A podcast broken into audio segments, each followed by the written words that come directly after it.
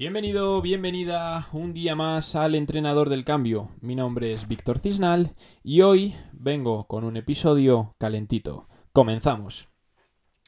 Estoy seguro que alguna vez en tu vida se te ha acercado un amigo o amiga y te ha dicho, voy a empezar a correr porque quiero perder peso. Bien, pues en esta frase vamos a desarrollar el tema del podcast de hoy y no es otro que ¿Qué debo hacer para perder peso? ¿Entrenar de manera aeróbica o entrenar de manera eh, con ejercicios en el gimnasio? ¿Entrenar de manera funcional eh, con cargas externas?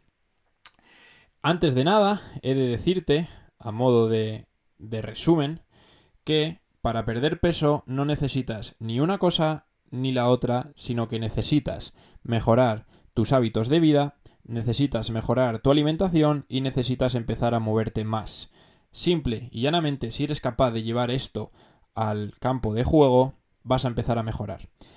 Ahora, si estás dispuesto a empezar con mayor actividad y te estás preguntando si cardio o si pesas, aquí vengo a darte la respuesta. El ejercicio aeróbico está muy bien para aumentar ese gasto calórico, pero si te encuentras en una etapa o en un momento en el cual eh, tienes más peso del deseado, posiblemente no sea la mejor opción o la opción prioritaria a tomar en este momento. Una sucesión de impactos, como puede ser la carrera, igual no es lo más óptimo si lo que tienes es un exceso de peso. Al igual que si eh, llevas tiempo sin hacer ejercicio, el ejercicio aeróbico no te va a generar suficiente adherencia, porque te vas a cansar muy rápido, porque vas a notar que has perdido mm, mucho trabajo si es que antes tenías un nivel distinto.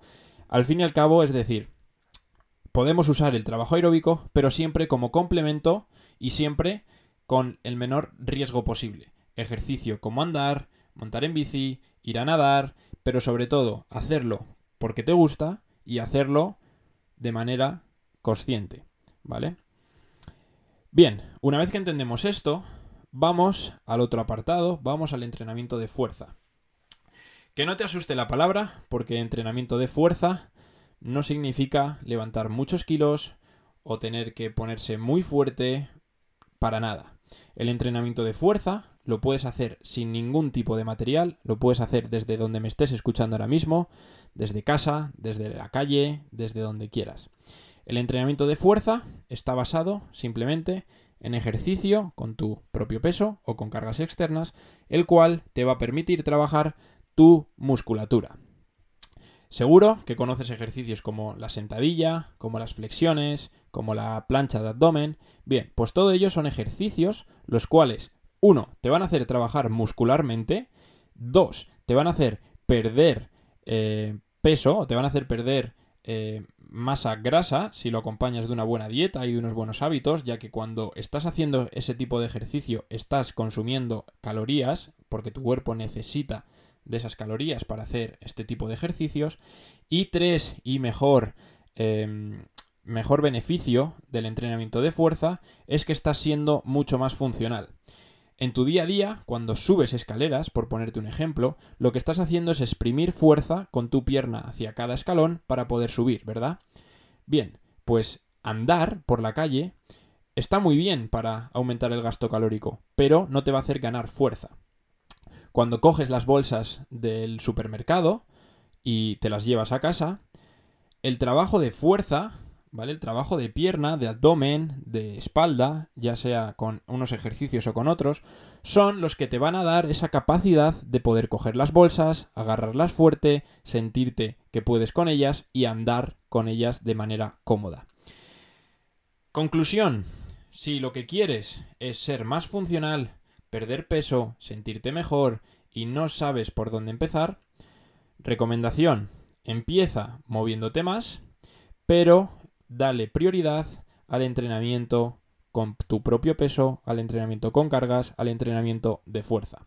No le tengas miedo, tiene muchísimos beneficios, los cuales te van a dar eh, mayor eh, libertad a la hora de tu día a día y complementalo siempre que quieras con actividad, pero que esa actividad esté dentro de tus límites, ¿vale? No te excedas, no intentes abarcar más de lo que puedes, poco a poco y de manera progresiva. Espero que este podcast te haya sido de gran ayuda. Si estás en un momento en el cual no sabes qué hacer y lo que necesitas es ayuda externa, te animo a que me preguntes en arroba improfit porque estaré encantado de resolver cualquier duda, de ayudarte y de hacer que progreses.